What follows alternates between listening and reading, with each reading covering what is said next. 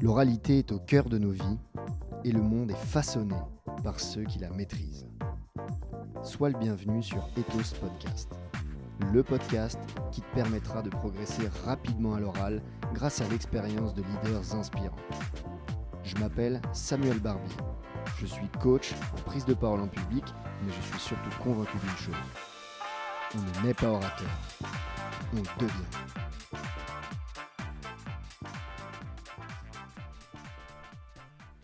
Aujourd'hui, je suis dans le 6e arrondissement de Paris, au sein du campus de Columbia. Je suis accompagné par Tara, qui est une entrepreneuse dite peu commune. À tout juste 30 ans, tu es une entrepreneuse sociale récidiviste qui s'est fait connaître par ses combats et ses engagements depuis que tu es étudiante. En effet, après des études à Sciences Po, à Cambridge et à Columbia, sacré CV, tu fondes Règles élémentaires à 21 ans une association qui lutte contre la précarité menstruelle et le tabou des règles. Après cette première victoire où tu t'es fait connaître en même temps que ta cause, et la cause que tu défendais, pardon, tu fondes en 2021 Commune, la toute première société au monde de co-living pour familles monoparentales.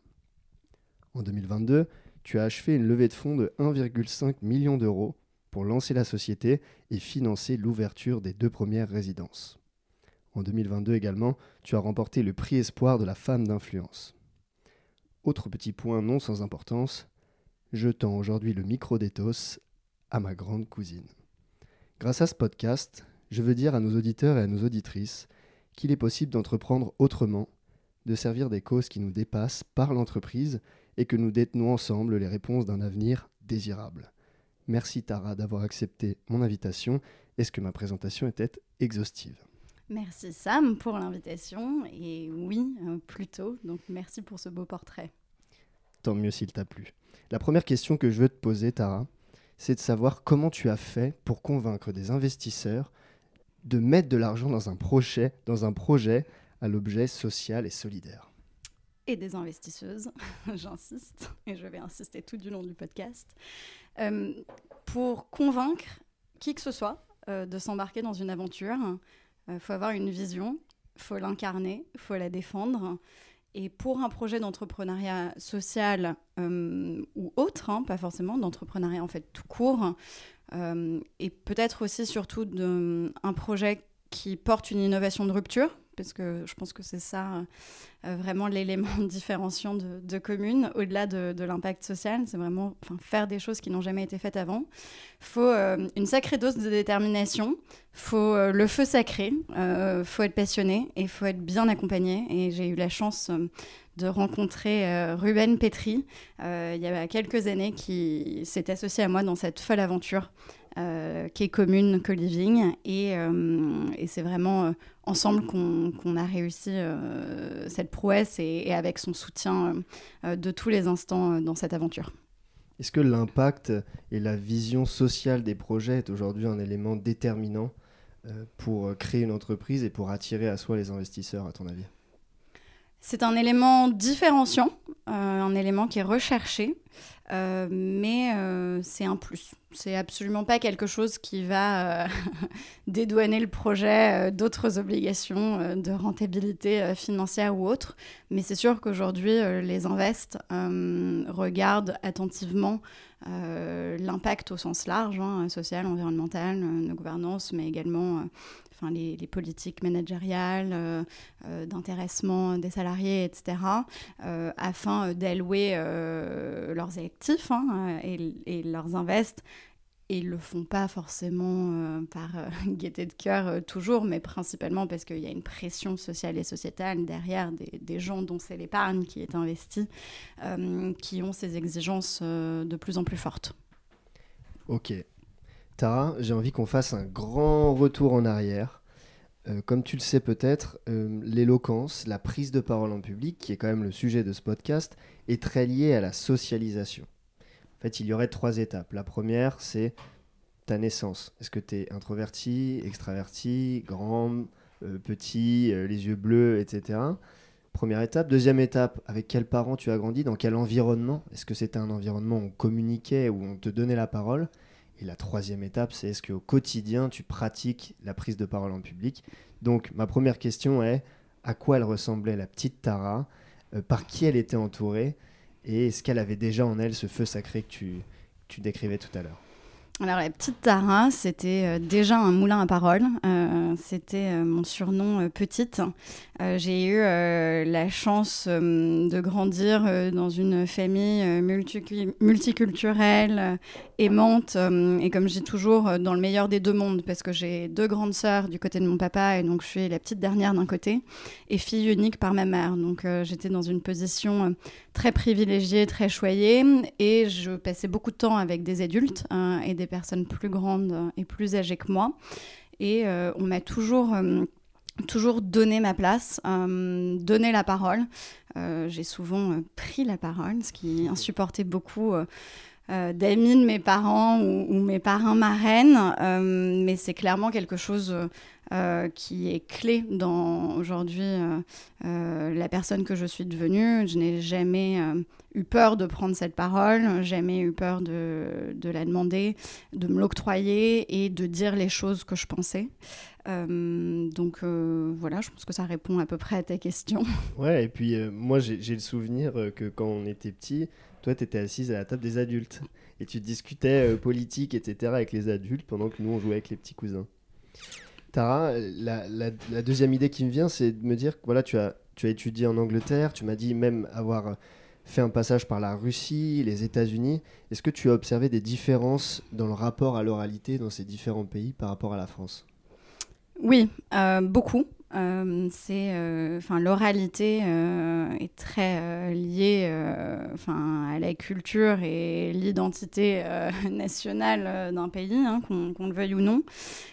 C'est aussi lié évidemment au type d'études que tu peux faire et les choix que, que tu fais. Donc, euh, en l'occurrence, moi, en France, j'ai commencé mes études à Sciences Po, donc une école euh, qui met beaucoup l'accent sur euh, la prise de parole en public, sur les arts oratoires, sur sciences polémiques et l'art. Tu été formée à la prise de parole à Sciences Po? Sciences Po, la semaine d'intégration, donc la première semaine où tout le monde se retrouve ensemble pour la première fois. Dans le cursus obligatoire, il y a plusieurs heures de formation de prise de parole en public. ensuite, euh, j'ai eu des cours de théâtre à Sciences Po, mais j'ai pas eu d'autres cours particuliers. je n'étais pas engagée dans, dans, les projets de joutes oratoires euh, qui sont euh, pourtant légion dans l'école.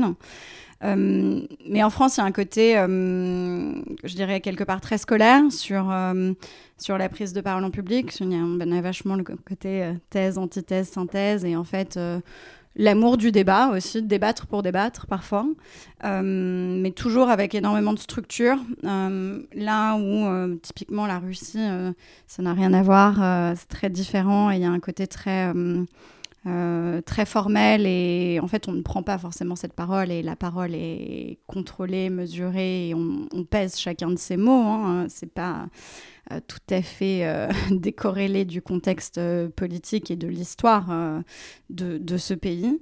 Et en Angleterre et aux États-Unis, j'ai trouvé la parole très libre, de manière très différente. En Angleterre, on parle de la pluie et du beau temps, et, mais, les gens se parlent beaucoup, mais pour dire tout et rien.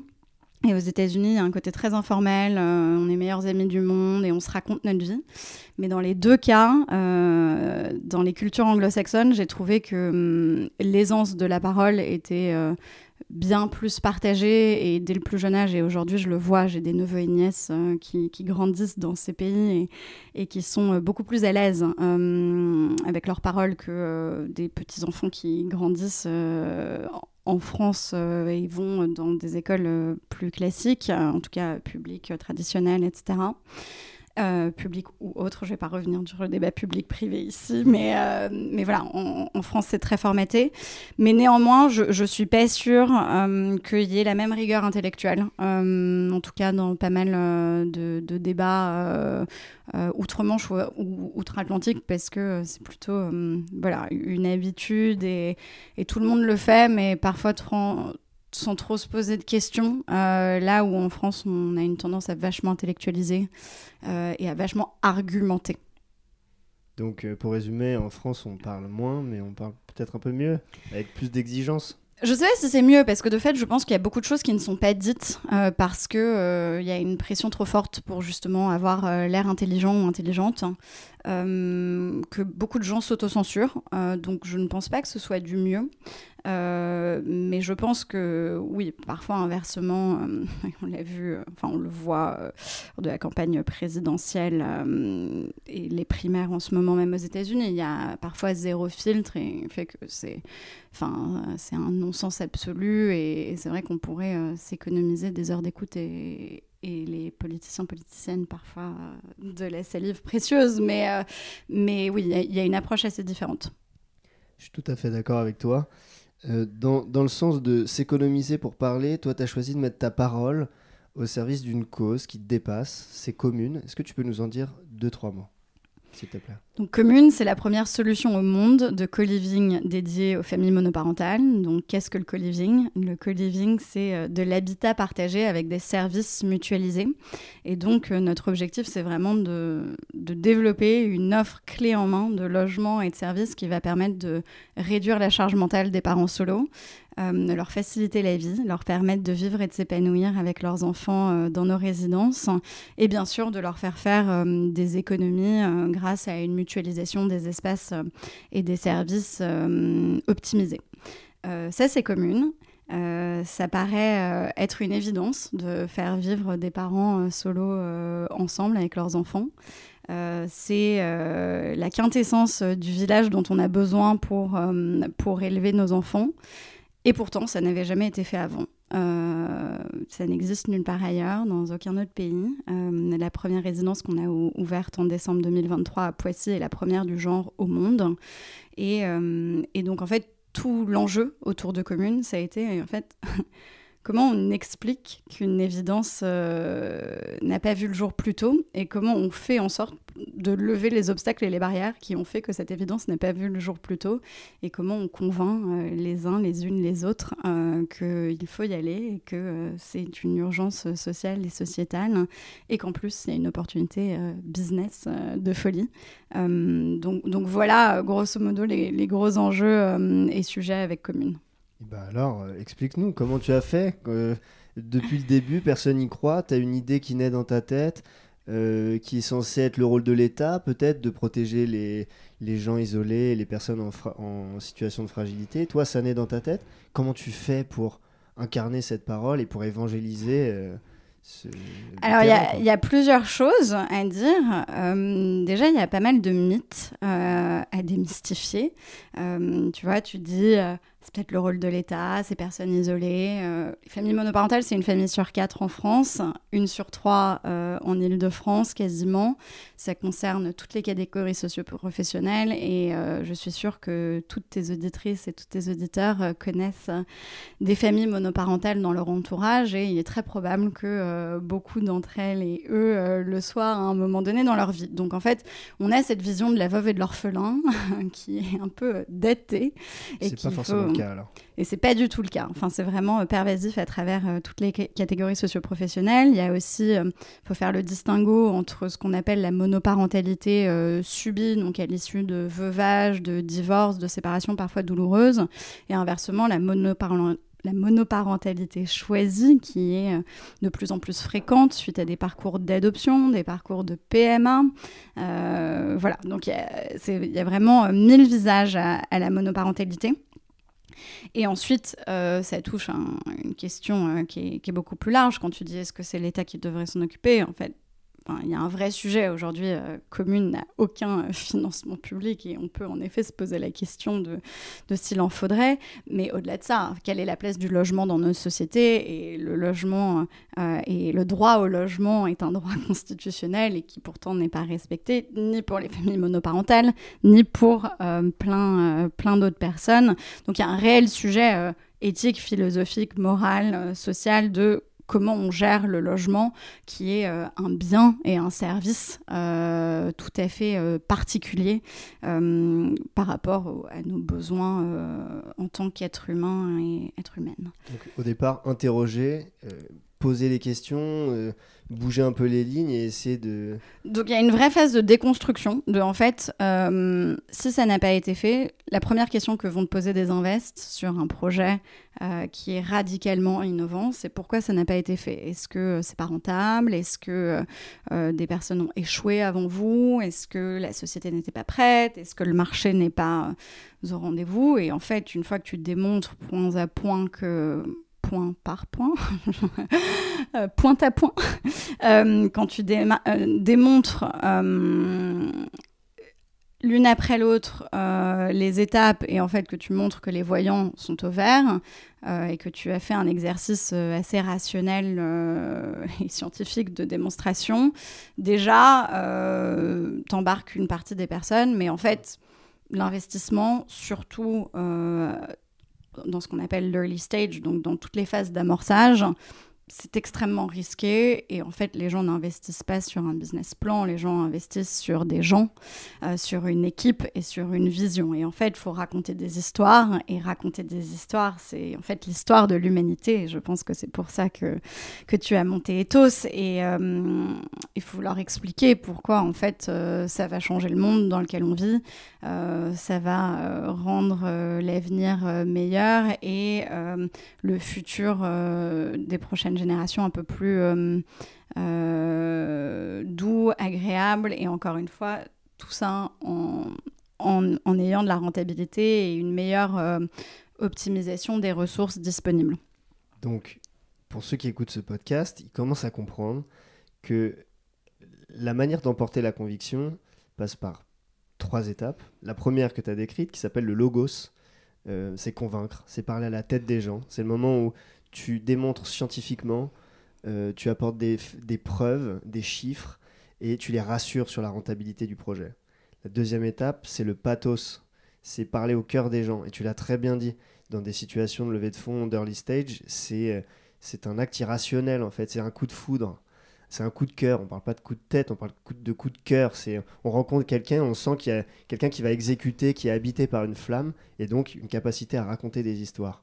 Je crois que le troisième point, c'est l'éthos, c'est qu'est-ce qui te rend singulier euh, Singulière. Ou singulière. Toi, qu'est-ce qui te rend singulière dans ton projet? Est-ce qu'il faut avoir euh, quelque chose de, de l'ordre de la colère ou une, vraiment un truc dans ses tripes pour entreprendre dans un projet social et solidaire comme tu le fais? Alors pour entreprendre tout court, hein, c'est de la folie. Euh, quand on a inauguré euh, la première euh, résidence à, Poissy, on avait la ministre des Familles et des Solidarités qui nous a dit qu'on avait un sacré grain de folie, Ruben et moi. entreprendre, c'est jamais une partie de, de plaisir. Hein. Il y a beaucoup de travail et beaucoup d'épreuves. néanmoins, c'est une source d'épanouissement, peut-être de manière euh, un petit peu euh, masochiste, hein, euh, mais, mais voilà, il n'y a, a, rien de tel que d'entreprendre pour être stimulé intellectuellement, apprendre mille choses, rencontrer des personnes incroyables, extraordinaires, changer les choses, changer des lois, voter des budgets changer la vie euh, de, de, tes clients, tes clientes, euh, tes users, comme on dit euh, en anglais. donc c'est assez, c'est assez dingue. Faut être un petit peu, un petit peu timbré, je pense, parce que euh, c'est en effet très très dur. Euh, c'est beaucoup de souffrance aussi. Euh, enfin voilà, beaucoup de sacrifices au quotidien, un poids qu'on porte sur ses épaules, mais aussi qu'on fait porter à ses proches et à son entourage. c'est évidemment une route pavée d'incertitudes et on ne sait pas de quoi demain est fait, hein, littéralement. Tu es en train de nous faire très peur là.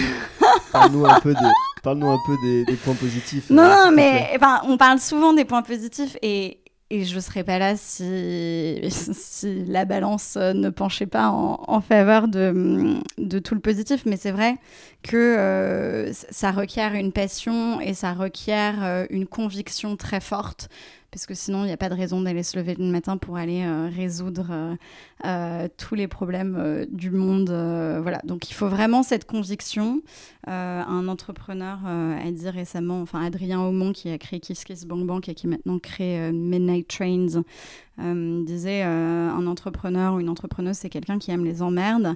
c'est une réalité. Je pense que quand on entreprend, euh, on a une volonté farouche euh, d'améliorer les choses et de ne pas accepter le statu quo. Et en fait, c'est une motivation suffisante et nécessaire pour aller soulever des montagnes. Ensuite, c'est très dur, euh, c'est lourd physiquement, émotionnellement, psychiquement. et après, c'est évidemment extrêmement gratifiant parce que chaque victoire euh, remporter euh, peut vraiment faire changer le cours de l'histoire. Bon, Tara, il faut que je te pose la question. Hein. Pourquoi est-ce que tu n'as pas fait de politique? Pourquoi est-ce que tu choisis l'entrepreneuriat social et solidaire quand, quand on tient un discours pareil? Euh, tu n'es pas le premier à poser la question. J'ai commencé mes études euh, à Sciences Po en étant euh, convaincue que je voulais faire de la diplomatie à l'époque. et en fait, j'ai fait quelques stages, notamment en ambassade, et très vite, je me suis rendu compte que c'était pas pour moi. Je pense que je suis beaucoup trop cachée direct pour jamais être diplomate. et en fait, je fais de la politique. Enfin, je fais de la politique avec les projets que je porte et que je défends. Et en fait, mon impact aujourd'hui, avec euh, Règles élémentaires d'une part et avec Commune maintenant, euh, est immense. Enfin, je, change la vie de millions de personnes. Euh, j'ai fait voter des lois, des budgets. Aujourd'hui, enfin, même avec Commune, on a réussi à faire passer un amendement dans le projet de loi de finances. donc en fait, je fais de la politique dans le sens où j'agis pour les choses de la cité et, et mes actions, mes engagements euh, sont euh, de fait euh, politiques en ce qu'ils impactent la vie de chacun et de chacune et à grande échelle. Qu'est-ce que tu as envie de dire aux, jeunes entrepreneurs qui cherchent à entrepreneurs ou entrepreneuses qui cherchent à s'investir dans des projets d'entrepreneuriat social et solidaire? Pourquoi est-ce qu'il faut que, absolument que dans les prochaines années, ça devienne sexy, l'entrepreneuriat social et solidaire? Alors, je pense que ça l'est déjà. Je pense en fait, il y a beaucoup de gens font le distinguo entre entrepreneuriat et entrepreneuriat social et solidaire. Euh, comme euh, je l'ai expliqué à, mes élèves, euh, parce que je donne maintenant un cours, un, cours à Sciences Po sur l'entrepreneuriat et particulièrement l'entrepreneuriat à impact, en fait, il y a l'impact par défaut et il y a l'impact par design. Et en fait, aujourd'hui, au vu des problématiques de notre monde, au vu d'une prise de conscience aussi générale et généralisée euh, des enjeux euh, auxquels euh, l'humanité fait face, on entreprend sur des sujets qui sont différents d'avant. Mais en fait, c'est pas évidemment chacun chacune est libre de créer un nouveau projet de SaaS B2B mais en fait au vu de l'ampleur des sujets les défis les plus excitants et les plus challengeants pour euh, un ou une entrepreneuse sont vraiment là où il y a les vrais problèmes. Et donc les vrais problèmes, si on s'y attelle, en général, on a un impact social, solidaire, environnemental, etc. Donc, pour reboucler sur ta question, euh, à toutes celles et ceux euh, qui nous écoutent, l'important c'est d'oser. En fait, c'est vraiment de ne pas avoir peur d'y aller. Euh, vous prendrez peut-être des coups, ce sera peut-être difficile, ça le sera sûrement, mais en fait, vous allez tellement apprendre on the way euh, que euh, ça, vaut tous les enseignements du monde.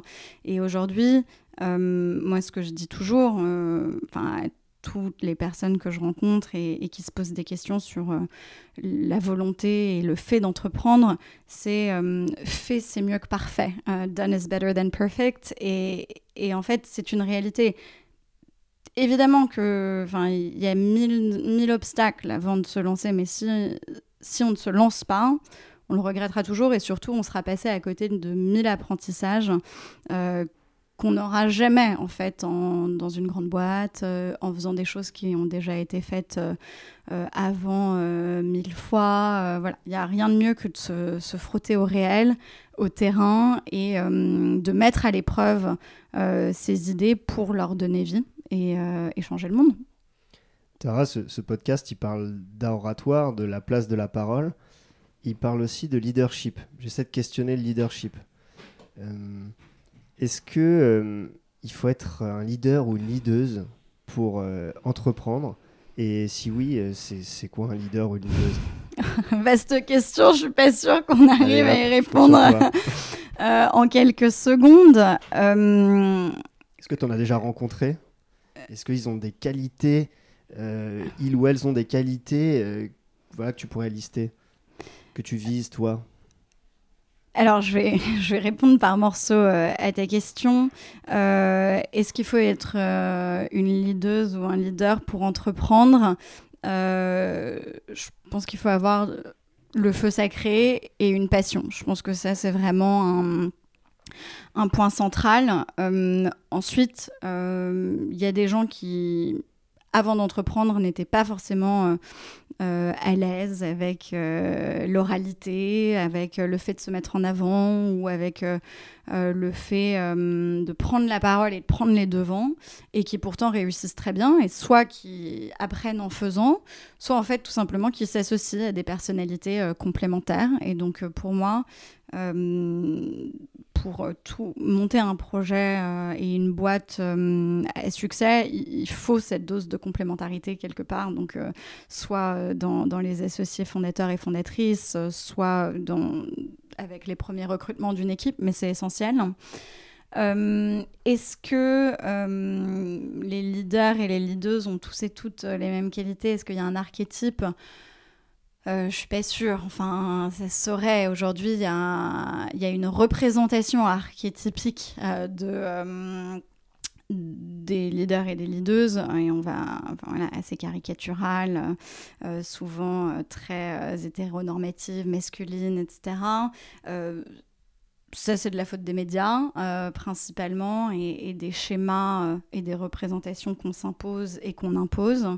Euh, mais en fait, il y a des leaders de toutes les formes, de toutes les couleurs et, de tous les parcours possibles, hein, imaginables. Et moi, il y a pas mal de gens qui m'ont inspiré dans dans ma vie. Et euh, enfin, ça va d'une Yacinda Ardern, euh, l'ancienne première ministre de Nouvelle-Zélande que j'avais eu l'occasion de croiser, d'écouter à une conférence à New York où j'étais invitée, à Florent Malbranche, qui est un ami et un investisseur chez Commune, qui a monté plusieurs boîtes contre vents et marées, toujours en sachant se relever et en embarquant ses équipes. Euh, voilà, mais c'est aussi euh, euh, des personnes qui sont activistes, c'est aussi des personnes qui écrivent. Enfin voilà, c'est beaucoup de choses. après, faut faut être passionné parce qu'il faut, faut accepter euh, les nuits blanches, euh, les, euh, les, repas de famille sacrifiés, les vacances travaillées. Enfin, ça, c'est une réalité. Et, mais encore une fois, c'est tellement gratifiant et surtout, on a accès à des choses et des gens qu'on ne rencontrerait jamais autrement. et encore une fois, un pouvoir d'action sur, sur la cité et nous toutes et tous en tant que citoyens et citoyennes qui est assez dingue si tant est qu'on s'intéresse à des sujets euh, qui touchent au bien commun. Est-ce qu'il y a des raisons de rester optimiste, Tara? Est-ce que tu y crois, toi euh, au fait de revitaliser notre démocratie, de l'engagement des jeunes qui vont trouver les solutions? Est-ce que tu y crois? Est-ce que tu es optimiste? C'est une très bonne question parce que je suis d'un naturel très optimiste et j'en serais pas là où j'en suis si je n'étais pas euh, très optimiste. Euh, après, je suis euh, aussi très réaliste euh, et je suis assez effrayée par ce qui se passe à tous les niveaux, politique, économique, social. On n'a jamais eu autant d'inégalités en France et dans la plupart des pays de l'OCDE. Enfin, voilà, la crise climatique atteint des records toujours plus inquiétants. après, je pense et suis convaincue qu'on n'est jamais mieux servi que par soi-même et que c'est justement à nous toutes et tous de prendre en charge les sujets et justement de ne pas toujours euh, s'en remettre à nos politiques euh, qui sont euh, très souvent dans une approche démago et, et qui... Court-termiste Court-termiste, bien sûr, et où en fait, là, on le voit, hein, une polémique en chasse une autre et et où on est dans de la politique politicienne de bas étage. donc en effet, on n'est jamais mieux servi que par soi-même moi, ce qui me fait tenir euh, dans cet environnement euh, très anxiogène et étant moi-même très éco-anxieuse, c'est en effet ce que je fais avec Commune. Je sais que ça a du sens, je sais que ça aide concrètement des familles, que ça change euh, la vie de parents, d'enfants et que ça change les représentations et qu'on a déjà normalisé beaucoup de choses grâce à Commune et, et on libère des paroles, des voix, euh, des modèles euh, qui euh, étaient invisibilisés. Et déjà, ça, ça va dans le bon sens. Et, j'ai des potes qui montent d'autres boîtes sur plein d'autres choses pour libérer le futur du travail, pour capter du carbone, pour toutes ces choses-là. Et en effet, ça, ça me donne de l'espoir. Mais vraiment, pour continuer d'avoir de l'espoir, il faut vraiment agir. Et je pense que euh, en 2024, euh, plus que jamais, il euh, faut être dans l'action et pas que dans la revendication. Allez, au boulot. Tara, j'aimerais qu'on termine ce podcast avec un, petit jeu où je te, je te, demande de compléter la fin de ma phrase et après je te laisserai la parole pendant une à deux minutes pour raconter absolument ce que tu as envie aux auditeurs de ce podcast. Et auditrices. Et auditrices. T'es prête? Oui. Un bon orateur ou une bonne oratrice, c'est quelqu'un qui embarque son public. L'éloquence permet de faire passer des messages avec conviction. Une leaduse ou un leader éloquent, éloquente, c'est quelqu'un qui sait gagner. La parole du leader ou du leaduse doit être claire, limpide, ce qui se conçoit bien s'énonce clairement et les mots pour le dire viennent aisément. Voilà. de quoi préfères-tu discuter quand tu es sous? Alors je suis très rarement saoul et je pense que j'ai comme euh, euh, caractéristique euh, forte de ma personnalité d'être très directe et de dire ce que je pense et de penser ce que je dis. Et je pense que sobre ou non, je suis la même. T'es un peu cash. Complètement. Tara, la parole est à toi. Qu'est-ce que tu as envie de transmettre comme message aux auditeurs et auditrices de ce podcast?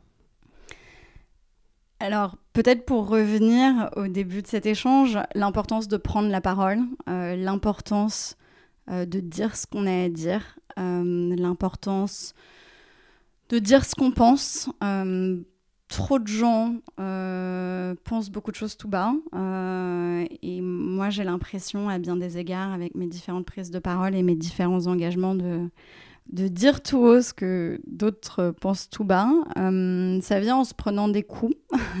il faut une carapace, euh, mais qui se construit au fur et à mesure. Mais c'est important parce qu'en fait, plus on dira les choses, plus on normalisera des points de vue et des, et des visions et des, et des représentations différentes, plus on arrivera à une certaine forme d'harmonie et de paix euh, sociale. Parce qu'aujourd'hui, euh, celles et ceux qui prennent la parole, euh, c'est des grandes gueules, c'est des gens qui se croient plus intelligents, plus intelligentes que d'autres. c'est des gens souvent qui parlent pour ne rien dire. Il y a une vraie problématique autour du syndrome de, de l'imposture, de plein de gens euh, qui ne se sentent pas légitimes pour dire des choses, alors que bah, souvent, enfin, parfois c'est des ressentis, et en fait, ne serait-ce que les verbaliser, ça peut euh, faire avancer euh, le schmilblick, ça peut faire baisser des violences, des tensions. donc vraiment, ouvrir la voie pour ouvrir la voie. Génial. Tara, quelle est ta définition de l'éloquence? Alors pour moi, l'éloquence, c'est euh, la capacité à transmettre euh, une vision et à embarquer euh, des gens avec vous pour atteindre un objectif. Tara, qu'est-ce que je te souhaite? L'ouverture de 499 autres communes. On te souhaite l'ouverture de 480 autres communes. Merci pour ce podcast. Merci. Chers auditeurs, un grand merci pour votre écoute. Si le podcast vous a plu, n'hésitez pas à nous écrire pour nous le dire et pour nous donner vos suggestions pour les prochains invités. Si l'éloquence est un défi que vous voulez relever, je vous invite à visiter notre page internet ethosentreprise.com et à nous suivre sur les réseaux sociaux LinkedIn et Instagram. Vous y trouverez des conseils réguliers publiés par notre équipe d'experts. L'ensemble du cabinet Ethos et moi-même, nous tenons à votre disposition et vous encourageons vivement à relever le défi de l'oralité. Et n'oubliez pas, sans plaisir, pas d'excellence. Go Ethos